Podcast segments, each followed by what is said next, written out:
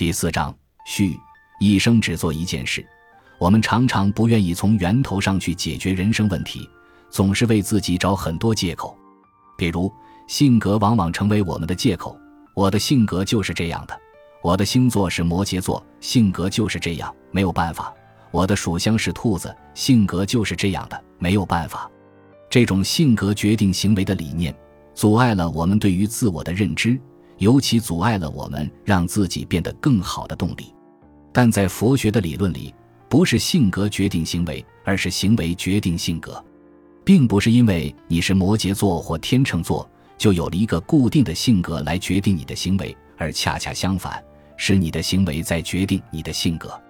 一个很小的行动的改变，比如站的姿势、坐的姿势等等，都可能会改变你的心态和精神面貌。哲学家叔本华讨论人之所以命运不同，归纳出三个方面的原因：第一，人是什么？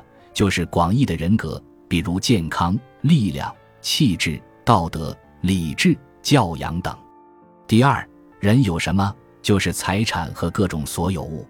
第三，一个人在他人的评价中处于什么地位？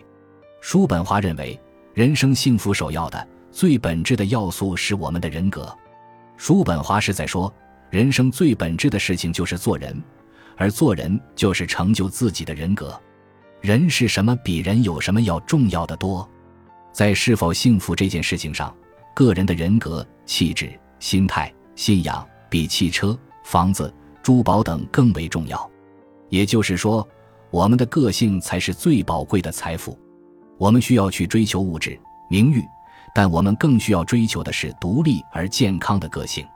在今天这样一个变幻莫测的时代，能够让我们应对变化的，并不是稳定的单位。职业或是财产，这些都靠不住，靠得住的只有德行、思维方式、学习能力、心理承受力等自身的素质，这些才是真正属于我们自己的，能够确保我们在险恶的尘世平安的生活。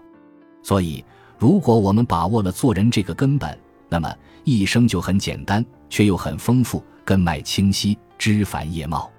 所以，如果我们不能把做人这一件事做好，那么，做其他再多的事也没有什么用。感谢您的收听，喜欢别忘了订阅加关注，主页有更多精彩内容。